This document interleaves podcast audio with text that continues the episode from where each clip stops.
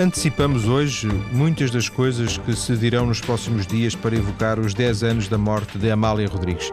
E evocamos a Amália a partir do testemunho de quem melhor a conheceu, a sua fiel amiga de mais de 30 anos, Estrela Carvas, que publicou algumas dessas memórias num livro recente chamado precisamente Os, os Meus 30 Anos com Amália. Muito boa tarde, Estrela Carvas. Boa Viva. Tarde. Como conheceu Amália? Sabe que a Amália, desde que eu me lembro de ser gente, era um, um sonho. Que era, eu imaginava que aquela voz tinha que corresponder a uma pessoa com características idênticas ao, ao que a voz nos fazia sentir. E então, um dos meus sonhos era conhecer a Amália. Eh, por diversas circunstâncias, ela esteve perto de mim, mas eu não consegui. Porque, Miudita, imagino. Sim, tinha 10 anos e não me foi possível eh, porque a circunstância foi de molde alguém ficar na bancada, como quando se vai jogar futebol, uns vão para o banco, outros ficam na bancada, e calhou-me a mim ficar na bancada, não pude vir para o banco. E, mas eh, disse, eu tenho que a conhecer. E quando fiz 18 anos, disse, eu vou ao puto, como nós chamávamos a, a Portugal, vivia em África, em Angola, tenho que ir conhecer a Amália. E, e veio de propósito? Vim de propósito para conhecer a Amália. Telefonei várias vezes, levava sempre uma nega, porque essa dona Amália foi ao dentista, essa dona e eu comecei-me a cansar daquela do, da, da Amália ir ao dentista e disse, não, tenho que ir lá à porta ver, senão qualquer Mas, dia tantas vezes nem a Amália já, já nem dentes. tenho que ir lá e fui bater à porta. Uh, a pessoa que me atendeu e me falou eu, pela voz, percebi que era a mesma pessoa e disse: Não, não me diga que essa dona Amália foi ao dentista, porque arranje lá outra desculpa qualquer. Olha, a dona Amália não quer recebê-la e eu vou-me embora, porque eu aceito tudo. Mas tive sorte que estava uma senhora simpática, muito bonita, que eu soube depois ser a mulher do irmão mais velho, que é a Filipina, que achou graça. e disse: Então o que é que se passa? E eu disse: Olha, eu venho de Angola e vim a conhecer a Amália. Para minha sorte, além da simpatia da senhora, acrescia, acrescia o facto dos dois genros serem de Angola e por acaso meus conhecidos. E então mandou-me subir e... Mas a senhora não sabia que eles eram... Não, não, nem sabia sequer quem era a senhora, nem nada. Soube. Depois ela é que me falou nos nomes das, das pessoas que conheço. Era uma família extraordinariamente conhecida em, em, Angola e a outra era filha de uma professora minha da instrução primária, de maneira que... Sim. E no hall da entrada, conversando com a senhora, eu depois ouvi uma voz inconfundível vindo da sala dizendo: Filipino, o que é? Se anda cá, que está aqui uma menina que quer ver se tu ainda tens dentes. Eu fiquei assim um bocado atrapalhada, claro, porque era, era tudo muito bonito enquanto não estava a Amália na frente. Que ela apareceu risonha e eu muito inteligentemente. ah, se tem, muito bonitos. Ela riu-se, fez-me uma festa na cara e disse: Gosto muito da sua cara, venha cá tomar um chá comigo. Passou a dar-me chás.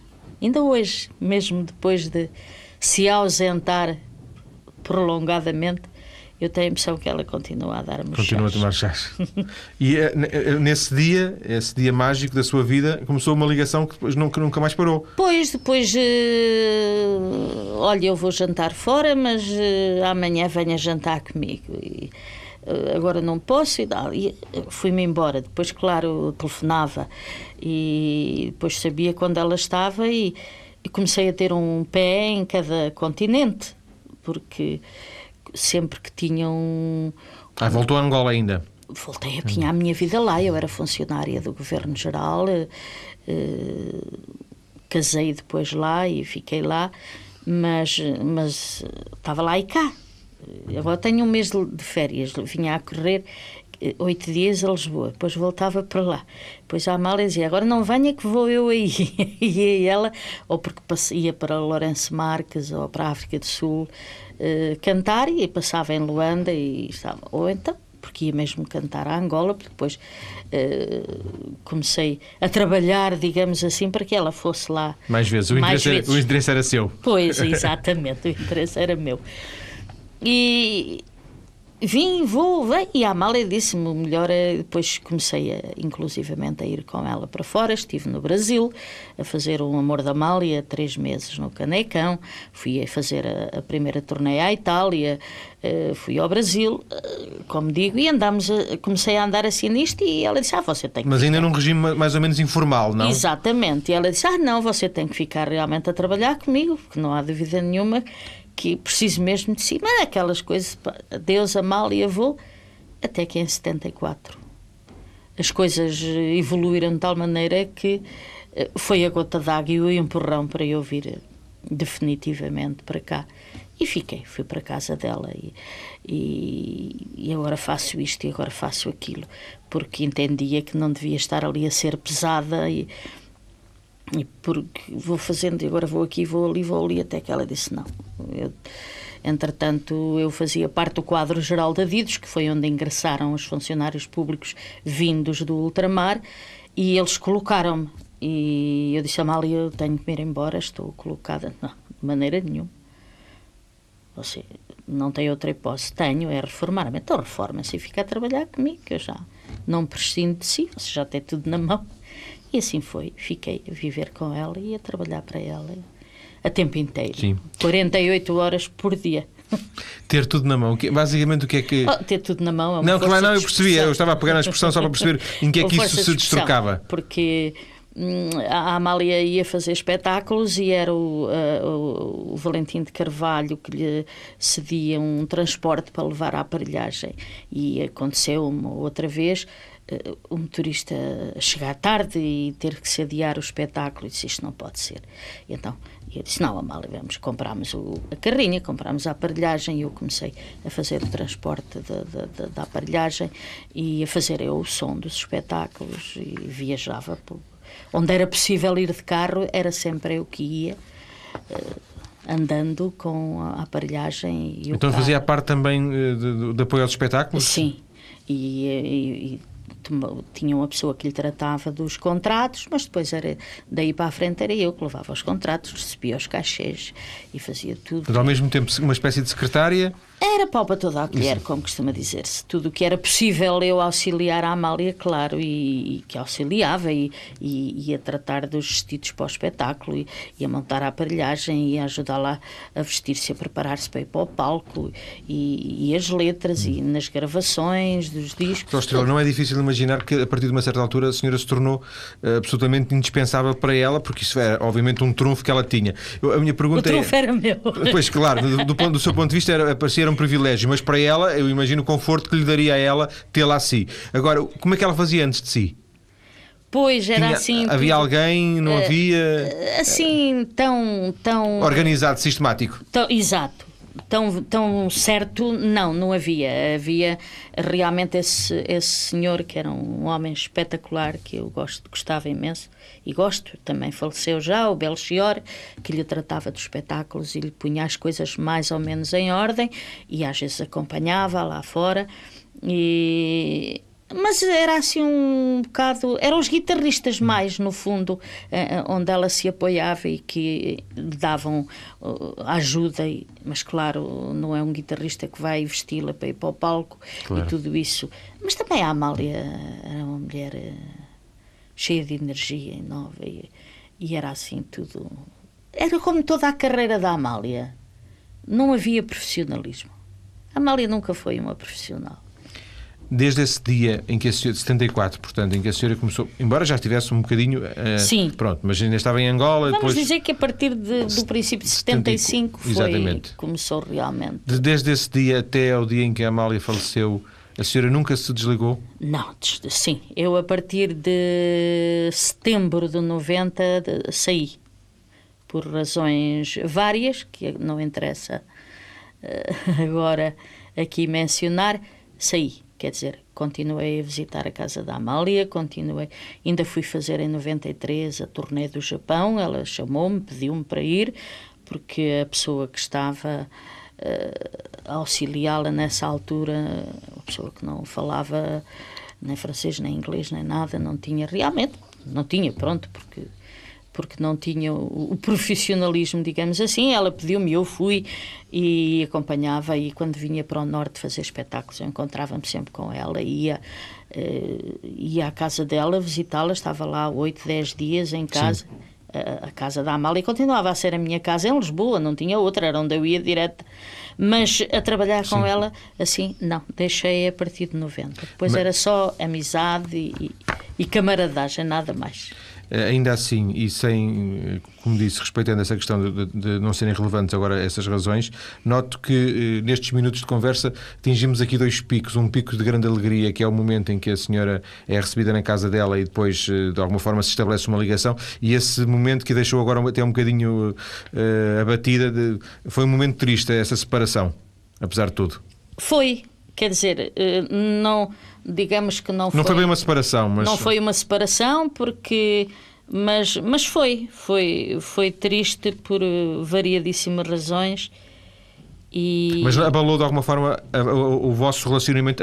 Por exemplo, a amizade, a admiração que a senhora tinha por ela? Não, não. de maneira nenhuma. A admiração, a amizade e a ternura e, e tudo o que eu tenho para a Amália é inabalável, aconteça o que acontecer. Mas, mas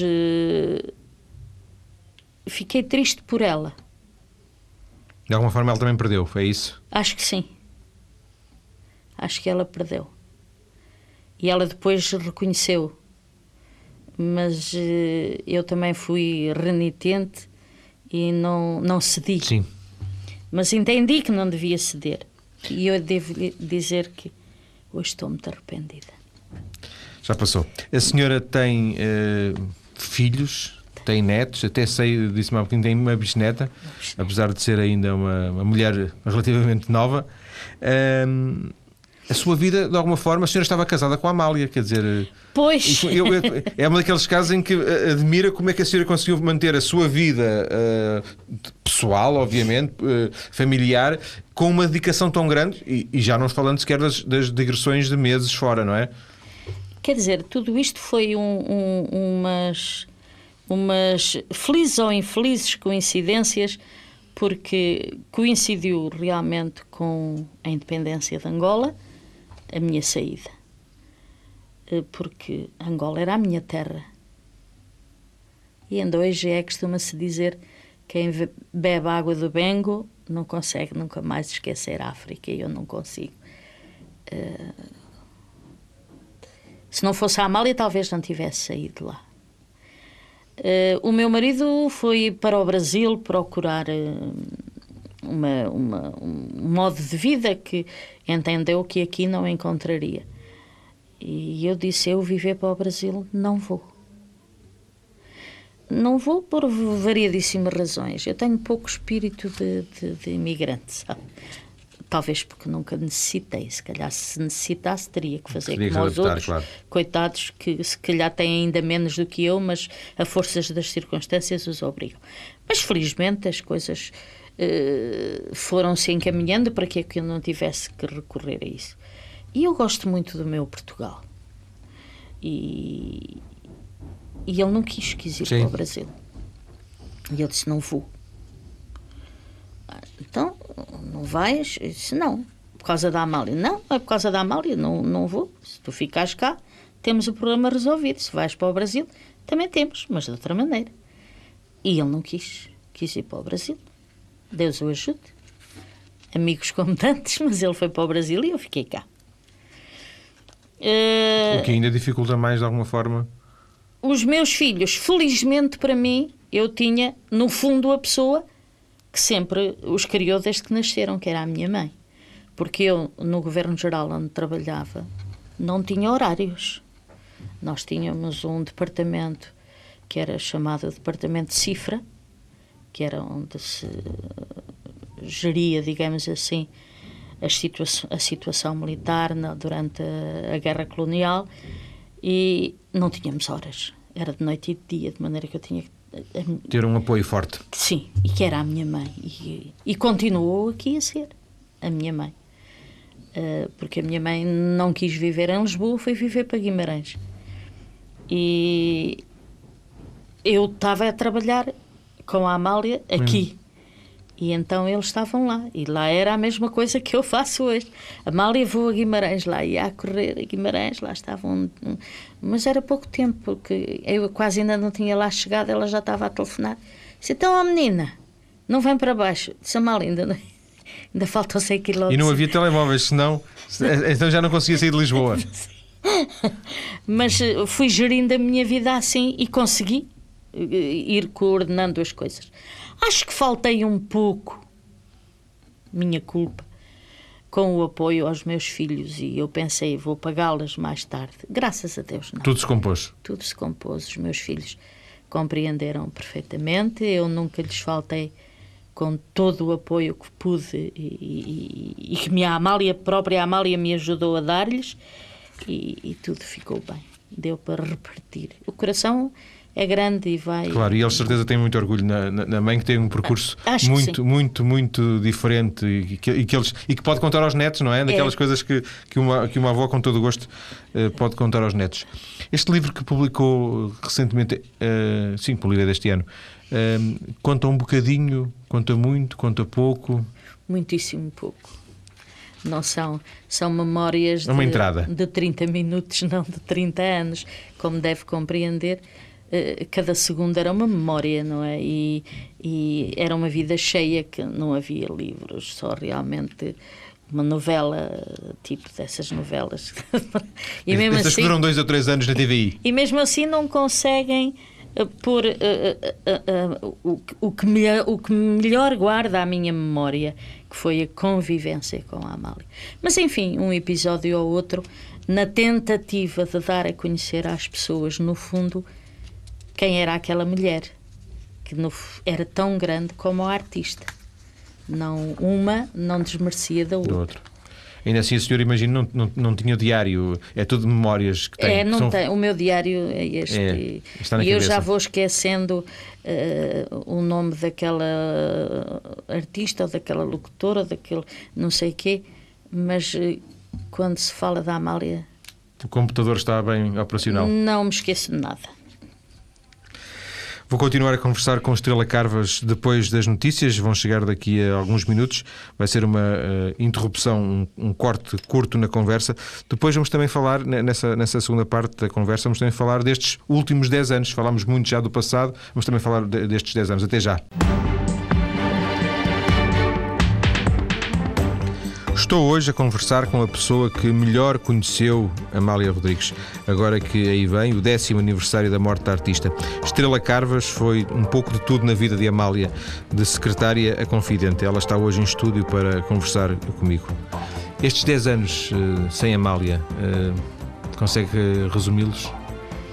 Pois, uh, são uns 10 anos um bocado mais difíceis pela ausência física da Amália, mas um pouco atenuado tudo isso pela presença constante das lembranças, da voz e dos, dos, dos 30 anos de convivência que vão eh, deitando um bocadinho para o lado toda essa imensa saudade. Eh, normalmente diz-se que o tempo vai atenuando as coisas e vai. Eu acho que não, que o tempo vai aumentando a saudade, porque vai confirmando de que aquilo a que nós queremos fugir, que é a certeza da ausência definitiva, se vai, enfim, tendo mais consciência dela com o passar do tempo. No entanto, a Amália deixou-nos tanta coisa, tanta coisa, que nós podemos ir vivendo, ir lembrando e vamos mitigando tudo isso. E acho que há uma, uma necessidade constante de fazer com que não deixem que a Amália seja esquecida. Nós, os que não conseguimos esquecê-la, fazer com que ela não caia no esquecimento no país, no tempo, nas pessoas. e isso, isso, não aconteceu? Não. Hoje ela está, eu Hoje diria, ainda... em termos de memória, bem, bem presente. Bem presente, exatamente. Eu acho que, que não está e acho que tão depressa não estará, mas eu, eu sou uma pessoa muito descrente e tenho muito medo, sabe? Porque acho que o ser humano é um pouco longe da vista, longe do coração. Por alguma coisa, o povo tem os, os ditados e a voz do povo é a voz de Deus.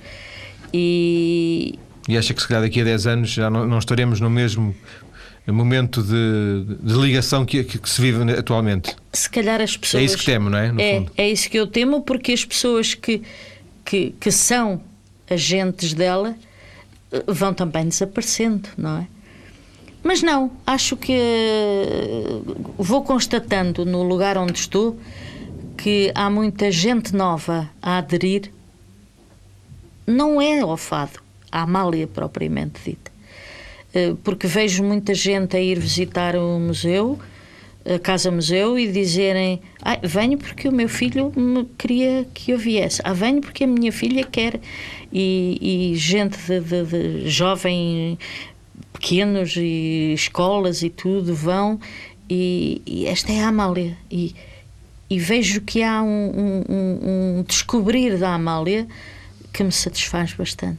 Deixa-me ouvir a sua opinião sobre, falou-se em gente jovem, eh, há agora um disco novo eh, que evoca assim com uma sonoridade muito um pop, um rock, se calhar evoca a Amália.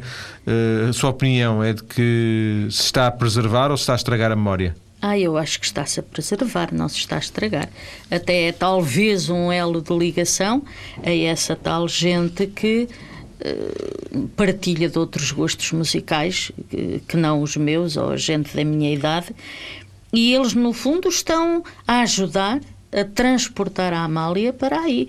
Acho que não, eles não estão a fazer imitações, eh, a pretender ser novas Amálias ou, ou, velhas Amálias, estão a cantar como cantam sempre, como, como é o, o estilo deles, e estão a prestar uma homenagem à Amália. E tudo o que seja homenagens à Amália, tudo o que seja perpetuar a Amália, para mim é sempre bom e, e, e bonito, e gosto mas certamente também já lhes chegaram ecos de.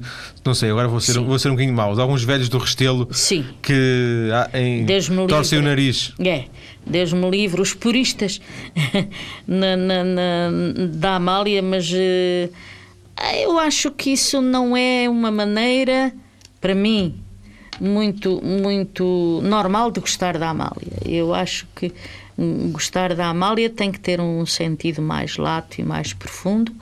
Eh, reduzir a Amália só uh, àquele meio, não. Hoje em dia, acho que não. Isto é, sabe, é como.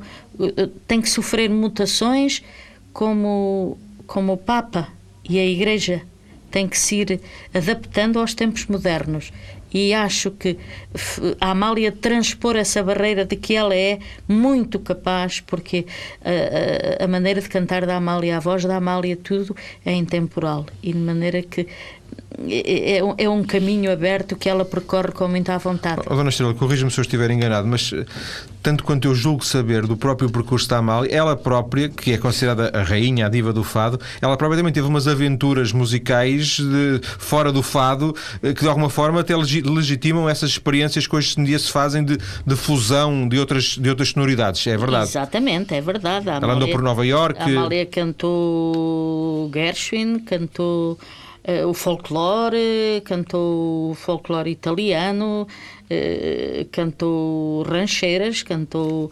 Uh, Portanto, ela própria não era uma ortodoxa. Não, não era uma purista.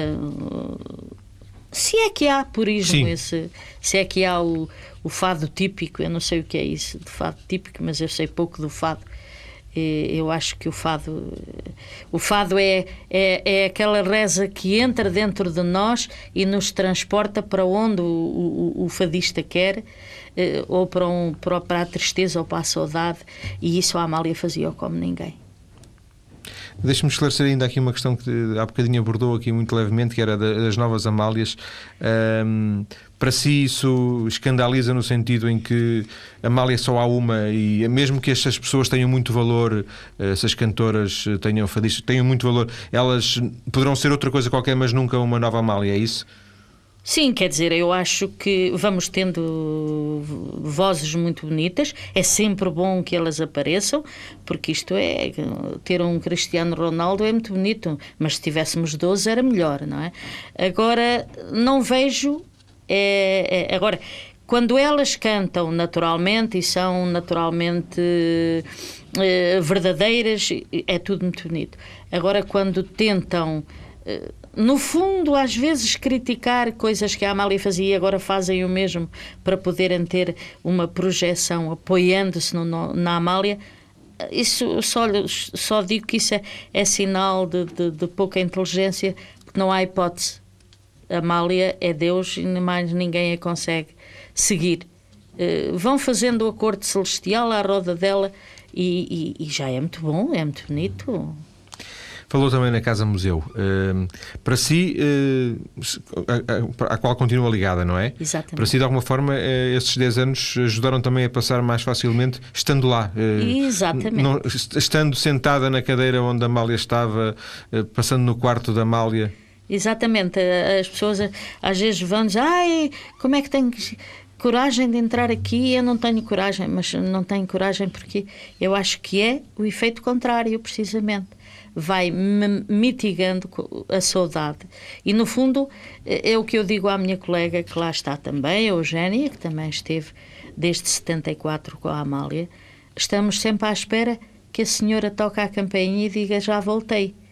Por isso, não há um desaparecimento, há uma ausência temporária. E, e, e no fundo, eh, vai sendo atenuada pelos locais onde ela, onde ela se sentou, onde ela comeu, onde ela dormiu, onde ela esteve e, onde, e, e, e que nós também estivemos com ela ali. E isso acho que ajuda ao passar do tempo. E depois ajuda muito mais eh, transmitindo tudo isso às pessoas que lá vão, que é o que nós tentamos fazer. Nas visitas guiadas, Exatamente. é isso? Exatamente. O que nós, porque as pessoas que vão à Casa Museu, 90% não vão ver uh, um objeto do século XVII, que é muito bonito, porque a Amália tem efetivamente coisas lindíssimas na casa e que interessará, porque as pessoas dizem isto é efetivamente um museu. As pessoas vão buscar a Amália, vão viver a Amália, vão saber o que é que ela gostava de comer, onde é que ela se deitava, onde é que ela comia, onde é que se sentava, o que é que ela gostava de fazer, e vão e fazem essas perguntas? Ah, sim, todas, todas as espécies de perguntas e às vezes afirmações que digo-lhe muito francamente: se a casa fosse minha, eu atirava as pessoas para a janela. Mas porquê? Porque estão Sim. mal informadas ou porque estão. Não, porque, porque são... são... mal formadas. formadas. Não é porque são mal informadas. E outras são mal formadas e querem estar convencidas que, que conheciam muito bem a Amália e que eu até sei isto. Felizmente é uma percentagem de 0,003%. Mas há dessas. A grande maioria não. Uh, 99,99% ,99 são pessoas que vão confirmar a ideia que tinham da Amália e, e, que gostam efetivamente da Amália. Falou um bocadinho de miúdos, também vão escolas? Sim, temos, temos muitas escolas, uh, muitos colégios, inclusivamente de, de, de, dos Estados Unidos uh, e da França, que há um acordo uh, cultural com um departamento da França que eu não lhe sei dizer o que é, que temos uh, por ano três ou quatro escolas que vêm francesas, francesas franceses. e americanos que vêm fazer a visita. E temos Japão, o Japão então é, não lhe digo nada porque ficamos assim um bocado atrapalhados, não sabemos falar japonês, mas não é preciso. Eles sentem a Amália naturalmente e holandeses e dinamarqueses e romenos. A porcentagem de estrangeiros Os é muito... Os turistas é, é, são é tantos como aos portugueses. É 50, mais ou menos 50%? Exatamente. É interessante. De todo o mundo, russos, eh, ingleses, americanos, eh, espanhóis, franceses.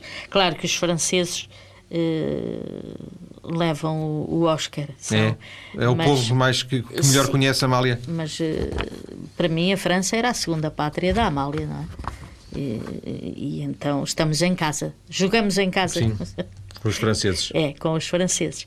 Mas os outros procuram muita gente, muita gente. É, é realmente um caso extraordinário. E a senhora sente desconforto todos os dias para. Ah, sim. Às vezes dói-me o joelho de subir a escada, mas, mas uh, pela Amália eu subi desta escada às vezes que fosse. E, e, e as pessoas vêm e eu gostava de chegar ao fim do dia não poder andar era bom sinal. Fez muitas era subidas. sinal que tinha subido e descido muitas vezes. E isso acontece, graças a Deus. Só por isso, se calhar, a, a Casa Museu, não é? Que, salvo erro, pertence à Fundação, não é? Exatamente. Só por isso ela já justifica existir, porque a própria Fundação esteve envolvida aí numas, umas, é, numas notícias e umas, uns problemas, umas dívidas, Exatamente. mas pelo menos que a porta se mantenha aberta é. para que esses milhares de pessoas continuem a poder, como disse, sentir a Amália. Graças a Deus tudo isso acabou e a Fundação está a poder eh, eh, laborar para cumprir os desejos da Amália. Como diz o povo, os cães ladram e a caravana passa. Dia 6, eh, terça-feira, assinalam-se os 10, os 10 anos. Ainda assim é um dia triste para si? Vai, vai. Vão-lhe surgir memórias muito, muito tristes? Ou hoje já consegue lidar, não digo com um sorriso nos lábios, mas já, vi, já vi que não. Já vi que continua a ser um, um, um, dia, um dia triste. Aí, aí é que é tem, tem, razão no sentido em que o tempo passa e não, não ajuda a, a, a resolver esses, essas questões. Exatamente. Planos para fazer um. Já, já que o pretexto foi esse para a nossa conversa, planos para fazer um, um segundo livro, pode haver? Até me matavam, sabe? Porquê? Porque é tal coisa.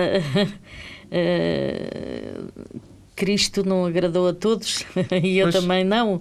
Mas não, há... quer, não quer agradar que. Não, não, não. Eu sei que houve as vozes da reação, mas eu estou absolutamente Borrifante. desculpe o termo, nas tintas para, para elas, até porque não têm razão, não é? Quando uma pessoa me vem dizer como é que você, sendo amiga da Amália, consegue escrever aquelas coisas, eu fico dizer, que raio de livro é que você leu? Não foi o meu, de certeza. Até porque o Hermano José, quando fez a apresentação, até teve uma frase muito engraçada, dizer isto não é um livro, é um hino de amor. Então onde é que está a Amália com os seus defeitozinhos? Exato. A outra Amália também, que também existiu, não é? Isso, pois, isso não, eram tão, de tão pouca importância que não vale a pena mencioná-los. Mas ainda assim, graves. sim, mas ainda assim há muitas histórias, não é? Ah, uh! E eu dizia isto porque a memória não, não vai guardar tudo, certamente, e, e poderá-se perder esse, esse, testemunho. Vão comigo. Vão comigo, porque uh, 50% das histórias até, até talvez só a mim interessem, não é? Para as outras pessoas não tenham graça. É, é, é estas histórias que a gente conta e não têm graça nenhuma. Tiveram no momento em que se viveram e, e para mim pelas circunstâncias e pelas situações e por tudo, para os outros podem não ter. Mas olha que daqui a 10, 20 ou 30 ou 40 anos muita gente vai lamentar não poder ter acesso a essas histórias porque já não vai haver os testemunhos uh, privilegiados da primeira pessoa. É, é e depois ficam com Digo-lhe eu ficam com inveja e eu toda contente. Agradeço a Estrela Carvas ter vindo à TSF nesta tarde falar-nos de Amália, falar-nos também um pouco sobre si, porque na verdade há esta história paralela muito interessante ao lado de, de Amália. Amália, a grande paixão de, de Estrela Carvas eh, desde dos, pai, dos 3 ou 4 anos, porventura, não é? Sim, quando a minha mãe se via aflita para me tirar da cama e ia a correr ligar o rádio, que naquela altura era só a telefonia, como a gente lhe chamava. E, e, a Amália cantava e eu ia a correr meter a cabeça lá dentro a ver quem, onde dentro do rádio. estava. E hoje estamos dentro do rádio para falar de Amália. Eh, recordo que eh, Estrela Carvas escreveu com a jornalista Maria Inês de Almeida um livro, Os Meus 30 Anos de Amá com Amália. Muito obrigado, boa tarde. Obrigada eu, boa tarde.